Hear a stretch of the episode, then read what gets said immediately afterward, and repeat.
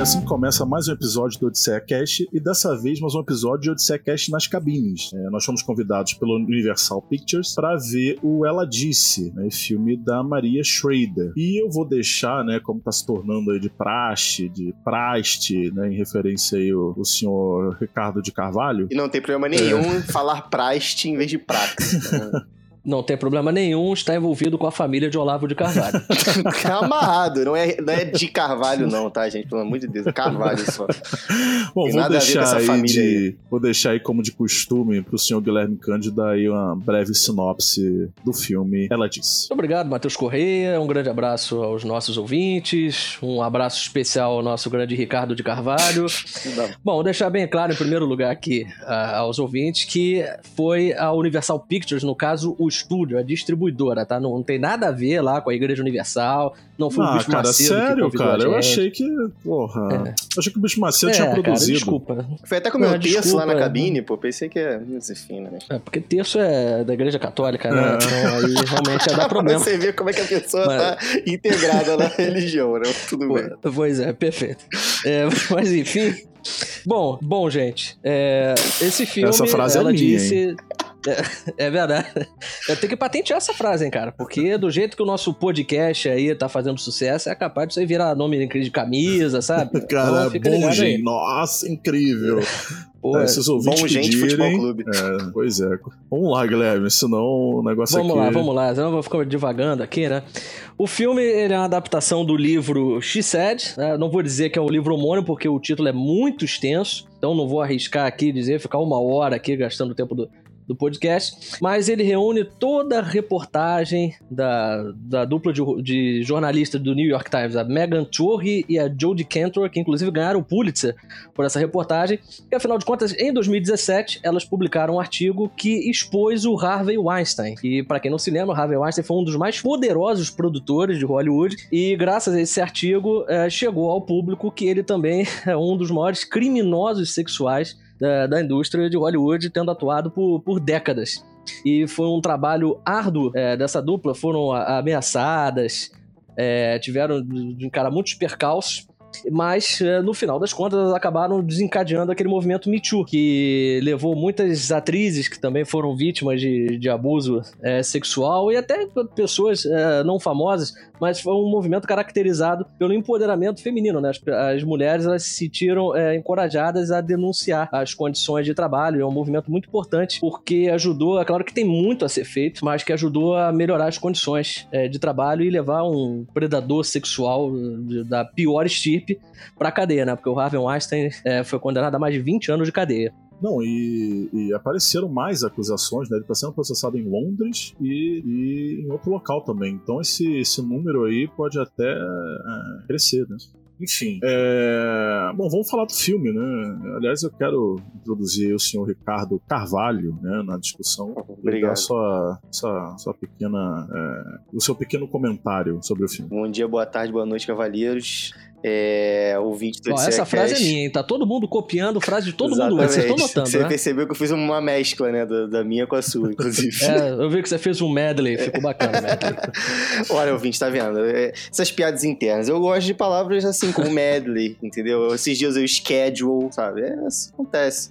E é Ricardo Carvalho. Backstage. Não, é, backstage. E não é Ricardo de Carvalho, tá? Pelo amor de Deus, não faz associação com essa família, não. É... Bem, mais uma vez me sinto privilegiado de estar participando de cabines de imprensa com os meus melhores amigos e parceiros de, de podcast. É sempre um prazer estar passando por, por essa situação. E uma coisa que eu gostaria de adicionar, assim, já de primeira, é que eu acho interessante como o filme ele introduz a gente, né, a algumas pesquisas que as jornalistas estavam fazendo sobre o caso do, dos assédios do Trump também. Né? Achei bem ousado o filme começar dessa maneira. E é um dos pontos positivos assim que eu trago para a ousadia do filme, fora outras coisas que a gente vai discutir também. Dá a entender que foi ele que começou tudo, né? Ele que, que desencadeou tudo. É, exatamente, exatamente. Uma figura tão importante como ele, começado assim. Mesmo assim foi eleito.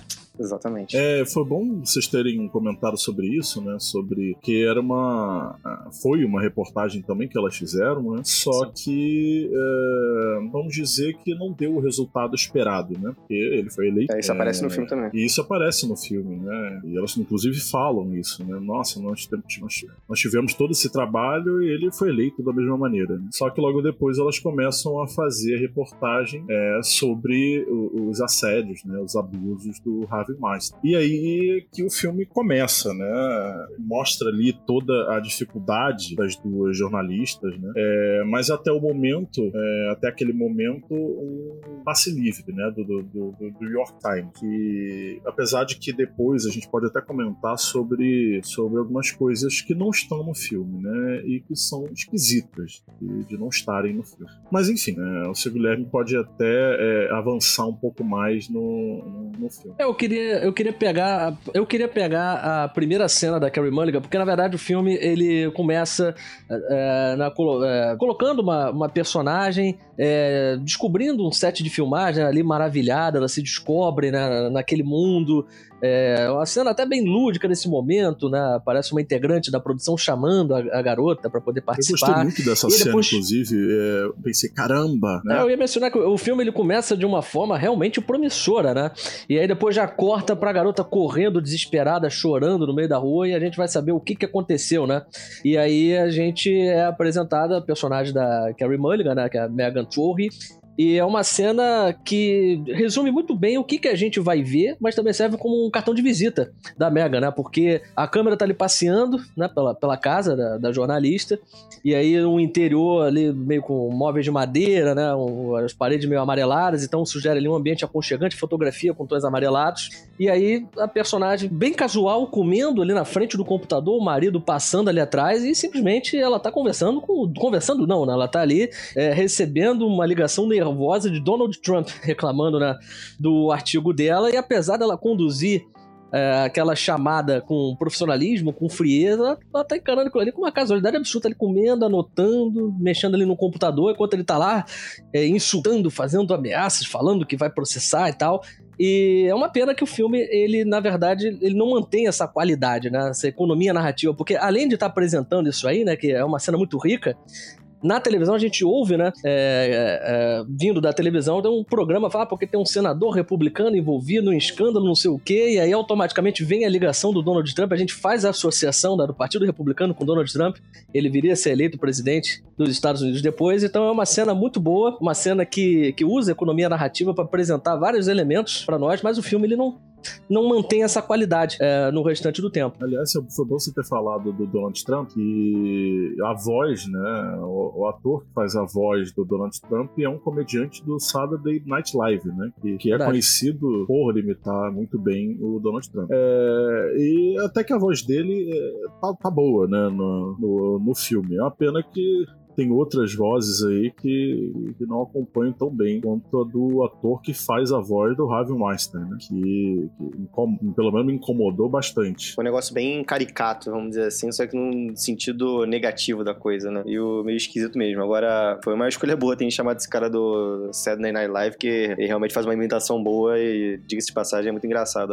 as sketches dele no Saturday Night Live. É... E, e a atuação da, da Carrie Mulligan, voltando agora que o Guilherme falou sobre essa essa cena dela com, com o Trump mostra como vai ser o personagem dela até o final do filme, né? Que é uma pessoa que sabe lidar com as coisas de uma maneira bem madura, assim, bem serena, né? Em todos os sentidos jornalísticos da coisa. Uma pessoa bem, bem profissional e eu gostei da atuação da, da Karen Mulligan. Eu, na verdade, apesar de gostar é, da atuação dela, eu confesso que eu achei que ela. A, Zoe Kazan, né, que interpreta Judy Cantor, ela acaba tendo a, as cenas dramáticas mais fortes, né? Sim. Então ela, ela, acaba tendo mais momentos e a Carrie Mulligan fica meio que. Ela fica com um outro tipo, né? As cenas mais emotivas, digamos assim, são pra Zoe Kazan, a Carrie Mulligan fica com as cenas mais enérgicas, mais fortes. Né? Tem inclusive uma passagem dela num bar, né? Que chega um, um cara para poder flertar com ela, tá lá conversando com a editora aí, com a Jodie Cantor, né? E aí chega um cara tentando flertar, insiste muito, ela vai, bate na mesa, xinga o cara. Então, é, justamente ela carrega essa personalidade mais combativa, né? Ao passo que a Zoe Kazan já é o, o, lado mais emocional, ela, ela tem uma ligação mais forte com, com as vítimas, né? Na hora que vai ter as entrevistas, ela, ela, é, mostram a personagem da Zoe Kazan chorando em alguns momentos, ela, ela, comemora quando uma vítima ela aceita depor, né? Porque ela sente a importância do, do trabalho dela, ela sente o legado que ela vai deixar. E isso é, é muito importante pro filme, mas é, são, são atuações realmente muito boas, né? É, o elenco é muito forte. Sim, Sim tem Patrícia Clarkson, o Andre Browder. Andre Browder que é, é um personagem... Grande Capitão Holt. Exatamente, do Blue Nine-Nine, né? Eu não vi muito essa série, mas os poucos episódios que eu vi ah, soltos eu assim, eu acho ele muito engraçado na, na série. É, ele é muito bom. Essa duplinha da Zoe Kazan. Eu ia perguntar pra você, Guilherme, como é que fala o sobrenome dela? Se é Zoe Kazan, se é Zoe Kazan. Aí que tá, cara. Eu, na verdade, né, eu me sinto honrado por você estar me perguntando, porque na verdade o mago da pronúncia aqui é ah, é você, né, cara? Então, Filho da mãe, né, cara? É, mas eu, eu falo Kazan, né? Mas ah, tá. é, eu confesso que eu não sei ao certo, né? Assim, é, vai ser Kazan. É, o Shazam, né? Zoe Kazan. Ou Alakazam também, né? Ah, o Alakazam, grande Pokémon. Aliás, um abraço pro Alakazam, porque é um Pokémon que eu gostava muito. Eu também. Bom, eu acho assim, né? Voltando ao filme, eu acho que, em resumo, é um filme com uma história muito importante, né? De ser divulgada. É... Eu acho que é uma pena que o filme tenha, tenha se atrelado a tantas convenções, né? Falando de técnica cinematográfica, né? E, e aí tem algumas cenas um pouco, eu diria, forçadas e, e, e alguns diálogos expositivos, né? Totalmente desnecessários. E, e o Guilherme estava até me falando sobre isso no, no final da, da cabine. É porque a impressão que fica, né? As, conforme a gente vai assistindo o filme, a gente vai percebendo que ele fica muito amarrado a essas conversões. Na verdade, ele tem uma estrutura narrativa que ingessa é, a trama. E aí a gente tem uma história é, relevante, uma história que é interessante, mas o filme ele tem que ele se preocupa em humanizar os personagens, ele, ele investe muito no lado íntimo da, das protagonistas, como se fosse necessário. A gente está lidando com casos de abuso sexual, de, de relatos escabrosos e a gente vê a, as repórteres envolvidas com isso, a própria Jodie Cantor se envolve emocionalmente com isso. Então é uma coisa que fica aqui a, a dúvida, né? Pô, era realmente necessário investir nessa história para humanizar as jornalistas, mesmo diante de toda essa situação? Eles tinham outras oportunidades, não... né? Porque, como você falou, o caso é tão pesado, né? Elas ouviram tantas coisas pesadas que talvez o filme conseguiria esse mesmo feito, né? De humanizar as duas jornalistas em momentos mais oportunos, né? Porque nos momentos que eles escolheram humanizar, parece é, a, a, a história, né, é, é, é, é interessante e esses momentos da tentativa de humanizar os dois personagens parece uma interrupção. É. Inclusive tem espaço até para, infelizmente, alívios cômicos bem vergonha alheia. Muito vergonha alheia. o filme ele não tem, na verdade, não era para ter espaço. É, é uma narrativa assim tão Cara, você era para você sentir tudo, menos leveza. Não tem como você fazer um filme desse aí e fazer você se sentir leve diante dos relatos pesadíssimos que, que o filme acaba abordando. Mas você comentou dessas cenas forçadas, né? Porque, infelizmente, é, é, é aquilo que eu comentei, né? Assim que o filme acabou, a gente foi conversar é, ao, ao fim da sessão, a, a sensação que fica é porque esse filme ele seria mil vezes mais eficiente se ele fosse um documentário, seja lá um podcast, uma minissérie, né? também. É, uma minissérie.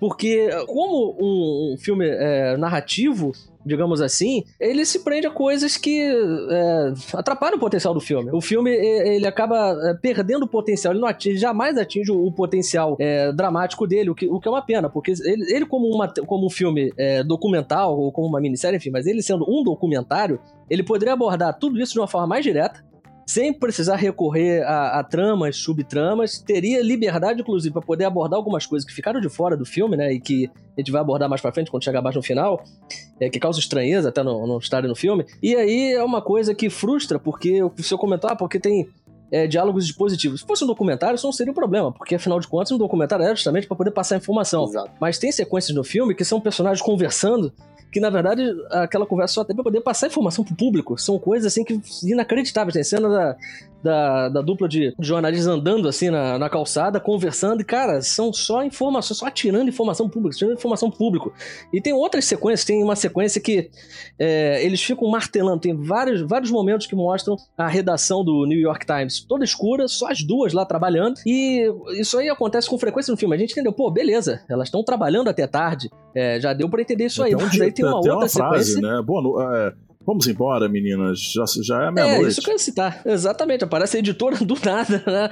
Poxa, menina, já, já é meia-noite. Vamos para casa. Mas o pior disso é porque, além dessa cena ser extremamente artificial, desnecessária, redundante até, a gente não sente esse impacto na vida delas. Porque ele, uh, o filme ele tem um esforço tão grande de humanizar que na verdade o, o marido é uma figura decorativa, né? Porque é, ele faz uma ou outra piada sobre isso, mas a gente não vê o impacto na vida, na vida delas, né? A gente vê a personagem da Zoe Kazan, a Jodie Cantor, é, em conversas com a filha, mas no geral isso não é desenvolvido a contento. E é uma coisa muito triste, porque era justamente o que o filme estava se propondo a fazer, que era trazer humanidade a elas, trazer um pouco de, de verossimilhança até, porque certamente a investigação foi exaustiva pra caramba, é, foi muito pesada para ela, emocionalmente, psicologicamente, né, falando. Até o Ricardo pode até falar melhor sobre isso, né, porque ele é da área. Mas o filme, ele não aborda isso. Então ele fica no meio termo ali, que é muito prejudicial pra narrativa. Olha, eu sinceramente fico um pouco preocupado também, é, é, principalmente depois que, né, que começa, começou ali os créditos, eu vi que o Brad Pitt é produtor do, do filme, né?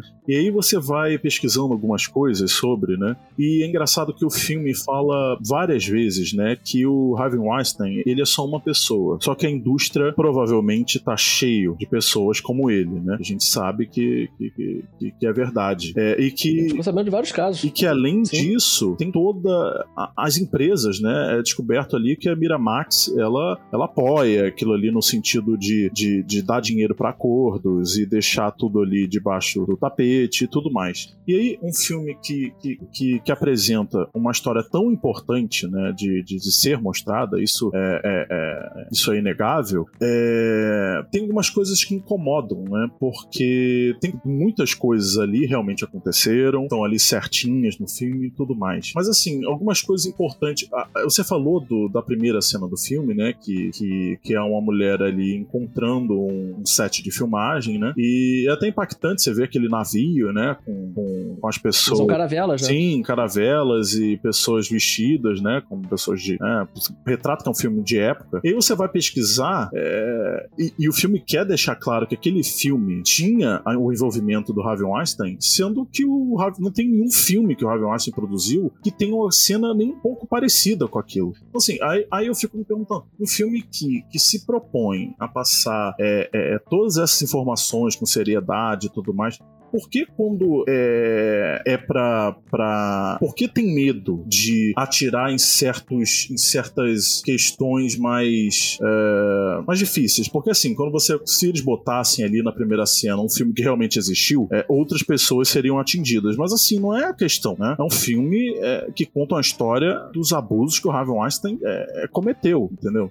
Então tudo que ele está envolvido tem que ser exposto sim, porque essa coisa de, de, de, de, de tornar ficção um, um filme que, que, se propõe a ser um, quase um documentário. E é até bom deixar claro aí, é, também que você citou a Miramax, e aí só para fazer um panorama aqui pro ouvinte que não se lembra, não liga muito o nome da produtora aos filmes, a Miramax é responsável simplesmente pelos seguintes filmes aqui: Pulp Fiction, Tempo de Violência, Gênio Indomável, O Talentoso Ripley e a franquia Pânico, que inclusive tá, tá tendo filme produzido até hoje, mas não só isso. O Harvey Weinstein é, produziu, a Miramax, no caso, né, do Harvey Weinstein, que ele fundou junto com o irmão dele, o Bob, é, também fez O Paciente Inglês, Shakespeare Apaixonado, Chicago e Onde os Fracos Não Têm Vez. O que esses filmes têm em comum? Todos eles vencedores do Oscar de melhor filme. Simplesmente isso. Sim, é, é esse tipo de coisa tem que ser divulgado também, porque tem, todo, tem toda uma, uma questão por trás, tem outras pessoas também ali por trás, né? O próprio Brad Pitt, ele já teve é, filmes produzidos pelo Harvey Weinstein, é, é, é e o, próprio Brad Pitt é, sabia das coisas que o Harvey Weinstein fazia com pessoas que ele se envolvia romanticamente, como a Angelina Jolie, como a Gwyneth Paltrow, que inclusive tem menção a ela, né, no, nesse filme, ela disse. Então, assim, assim, e ele tá produzindo o filme, ela disse. Ela desempenhou um papel importantíssimo nas investigações, inclusive, né? Exatamente. Mais do que ficou claro, né? Pois é, então tem umas coisas assim que, que, que, que, incomodam, né? E, enfim. A própria questão da Ashley Judd, né? Que é uma atriz, talvez, talvez, né? Uma das primeiras a expor né, essas investidas que o Harvey Weinstein fez contra ela. Ela, para quem não se lembra da Ashley Judd, ela fez Risco Duplo, filme com Tommy Lee Jones, fez Fogo contra Fogo, do grande Michael Mann, filme com Al Pacino, Robert De Niro, é, Val Kilmer, um grande filme, por sinal, ela surgiu de uma forma muito promissora. E do nada, ela parou de ser. Ela era cogitada para muitos papéis assim proeminentes na indústria, e do nada ela desapareceu. E aí muitas, muitas pessoas perguntavam, né? Se perguntam até hoje, né? Quem não conhece é muito, e esse filme vai mostrar um pouco disso, né? Pô, o que, que aconteceu com Ashley Judd, né? Que foi aquela promessa que acabou não se, não se confirmando, não se concretizando. E aí o filme mostra muito isso, mas aí, é, infelizmente, acaba sendo um calcanhar de Aquiles, né? Porque Ashley Judd ela aparece no filme como a Ashley Judd. Né? Mas antes de, de, entrar nesse ponto, né, é, a Ashley Judd foi uma da, que eu tava comentando, né, uma das primeiras atrizes a chegar e falar em público sobre isso, a atacar o Harvey Weinstein, já falou publicamente, até em eventos sobre isso, tentando empoderar as pessoas. Ela foi, ela realmente, e ela participou ativamente das investigações, inclusive é, junto com a Gwyneth Paltrow, mas é, ela colocou a cara, né? Então ela foi um, uma, das, uma da, dos rostos e uma das vozes também. E acaba sendo um calcanhar de Aquiles pra obra, porque a partir do momento que ela coloca, que Se o filme coloca engano, a Ashley... Guilherme, a Gwyneth Paltrow, ela, ela, apesar de não aparecer, a voz é dela, é dela mesma. A voz é dela, sim, a voz é dela mesma. É, mas ela não tá no filme, ela aparece de costa, né? Inclusive a gente vai até daqui a pouco falar sobre isso, até acontece com o Harvey Weinstein também. Mas a partir do momento que se coloca a Ashley Judd, a Ashley Judd interpretando a Ashley Judd mesmo, né? Isso aí acaba sendo um problema, porque se não, não é uma atriz interpretando a Ashley Judd, ela acaba, o filme acaba desperdiçando o potencial de retratar de forma melhor figuras como o próprio Harvey Weinstein e a Gwyneth Paltrow, né? Porque é, causa estranheza você botar a Ashley Judd sendo a Ashley Judd conversando com a Carrie Mulligan, que na verdade é Megan Trolley, né? E aí como é que vai fazer com o Harvey Weinstein, por exemplo? Aí acaba recorrendo a um artifício meio controverso ali, né? Que é usar um, um dublê, que é, aliás, é até um ator que faz Orange the New Black, é, que, inter, que, interpreta né, o Harvey Weinstein fisicamente, é, sempre mostrando ele de costas, usando a voz, a Gwyneth Paltrow a mesma coisa, sempre de costas, mas aí pelo menos é a voz da Gwyneth Paltrow, né? E isso aí acaba sendo é, um ponto discutível do filme, né? Inclusive a gente tá comentando sobre isso, é, não sei o que, que vocês pensam também é, sobre é, isso. Foi, foi o que eu falei, né? Porque assim, acaba podando, né? essa questão de, de você, talvez, não sei se é a palavra correta, você expor a atuação de um ator sobre sobre uma personalidade, né? É, e, e, tem, tem uma coisa também que é a questão de que se você botar, é, por exemplo, a Ashley Judd como sendo ela mesma, né? Fica mais com um ar de, de documentário, né? Exatamente. E aí, de outro lado, você vê o Harvey Weinstein só de costas. E aí, quando você Sim. ouve a voz dele, é de um ator, desculpe, mas é bem mal preparado, pra não dizer é, outra coisa. E a Gwyneth Paltrow só de costas. E aí fica meio confuso, né? Acaba gerando uma confusão do, do, do, do, do da aura do, do, do filme. Eu acho interessante como o filme ele, ele falha, né? Como vocês já comentaram, mas ele tenta abordar essa questão das dois repórteres de suas vidas pessoais em questões assim de, de medo, de conviver o dia a dia delas, né? De andar na rua, de achar que tem gente perseguindo elas. Tem uma cena assim bem, bem rápida de parecer que tem um carro seguindo uma delas na rua depois de elas terminarem de fazer uma chamada no telefone. A gente vê a preocupação delas assim com a, com a filha, é, chamadas de vídeo e tal, mas é tudo muito assim, não tem uma profundidade a mais, né? A gente não, não consegue captar direito o drama e não se conectar com, com as personagens direito. Então, se eles seguissem mais o ritmo documentário, ficaria, assim, perfeito, né? Mas, felizmente, eles e, tentam cair pra esse lado. E aproveitassem os espaços certos para esse tipo de coisa. Não, não fazer uma interrupção para isso, né? Sendo que a própria história já, já tinha, já, já, já dava espaço para esse tipo de coisa. Aliás, é bom deixar claro para o ouvinte que existem filmes é, com, essa, com, com, com, essa temática, vamos dizer assim, né? Melhores, né? Né, senhor Guilherme? Claro, filmes como Spotlight, por exemplo, Segredos Revelados, filme vencedor do Oscar de melhor filme, inclusive, que parece que é, foi uma das grandes inspirações, né, pro, pro Ela Disse, mas que, infelizmente, Ela Disse não chega nem aos pés do, do esporte. Ele, ele, na verdade, ele se assemelha mais àquele O Escândalo, né? Filme do Jay Roke, filme que rendeu uma indicação Oscar para Charlize Theron e para Margot Robbie também. E ainda na, na seara dos filmes que falam de é, abuso sexual, né? Falam todos esses crimes cometidos em, em Hollywood, ainda tem o A Assistente, filme com a Julie Garner, a Ruth, de Ozark. Filme que está disponível no catálogo do Prime Video, que também é superior a esse Ela Disse. Então fica aí a, a dica de, de dois filmes superiores, né? O Spotlight e o Assistente, e ainda tem o Escândalo, que fica ali mais ou menos em pé de igualdade com, com ela disse. Bom, gente, assim que termina mais um episódio do Odisseia Cast. E assim, é, eu não queria terminar não contando né, o que aconteceu na cabine de imprensa de Ela Disse. Com... Caraca, eu até esqueci que ele ia Nossa, eu comigo, também, né? E, e, e, aí o Guilherme e o Ricardo testemunharam essa situação, né? E aí eu queria que o Guilherme, que tá rindo aí descontroladamente, é, narrasse, né, a situação. Não tem condições.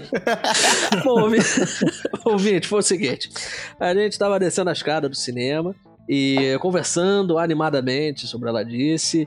E aí, do nada, eu olho pro lado assim, tá o Matheus dando um salto ornamental por cima dos degraus e caindo de uma forma completamente espalhafatosa no chão. Sabe quando acontece aquelas cenas do crime que a polícia vai envolver um corpo, né? E aí bota aquela fita branca? Cara, o Matheus ficou exatamente na, naquela pose. Tava todo espalhafatosa. E aí, Lembrou um pouco Família da Pesada, inclusive. Ele ainda falou assim: pô, por que, que vocês não, é, não, não me ajudaram? Tá, além de ter sido uma coisa muito rápida, eu realmente eu pensei que ele tava tentando pular da escada. E aí que ele tivesse falhado miseravelmente ao, ao, cair, né? Mas não, infelizmente o nosso amigo, ele tropeçou, pisou em falso, aconteceu alguma coisa e aí ele se estabacou clamorosamente. Pra sorte tem... dele, não tinha ninguém ali por perto. Ele tava até comentando sobre isso, né, exato. né, Ricardo? É, é, tem que agradecer ao Guilherme pelo privilégio que ele sempre dá pra gente de ser os últimos a sair da sessão a gente fica até os créditos acabarem. Que é um momento que claro. tô sentindo um certo prazer de compartilhar com meus amigos, mas especificamente esse dia teve a sorte de ninguém ter visto essa situação. Eu acho que a partir, a partir desse episódio especificamente, não o episódio do, do Odissecas, mas do, do salto ornamental do, do Matheus, que eu acho que a gente sempre deve sair agora depois dos créditos. Porque vai que acontece, não, não tô aqui desejando, mas vai que acontece alguma coisa, ou ele não cai das caras, mas escorrega, né? A não ser que tenha um ouvinte carioca agora que vai fazer isso e a gente tem a sorte de encontrar ele no final de sessão e faça isso pra, sei lá, né? Mas... Você já pensou na, na, próxima cabine, né? Exatamente. ah, eu caí gritando, meu Deus, acho que eu quebrei meu pé, meu Deus, que dor. E os dois, né, como dois postes, me olhando assim, é, Não, sem a gente, acreditar levantou, no né? que estava acontecendo. Não, é. levantaram e tudo mais, mas é. rolou um momento de, meu Deus, né? Que, que, Exatamente. Que eu tava tentando entender o que aconteceu, porque realmente, é como eu te falei, né, Matheus? Eu realmente pensei que você tivesse pulado, mas depois ficou claro que você caiu. Bom, ouvinte, só vocês saberem, eu tô com o pé engessado e com o joelho, é, diria. Ralado. É, ralado, né? Em carne viva, mas estou bem. E é isso, acho que finalmente é assim que termina mais um Odisseia Cash e tchau, tchau. Mas não fala isso não, Guilherme, porque é, tem chances de eu não comparecer à cabine de Avatar 2 e isso é muito triste. Eu concordo que é muito triste. Se isso acontecesse comigo, eu não sei nem qual seria a minha reação. Então, eu, eu acho que você cortaria o pé lá, Jogos Mortais e iria. Esse meu silêncio é porque realmente eu cogitaria isso. Esse é o problema.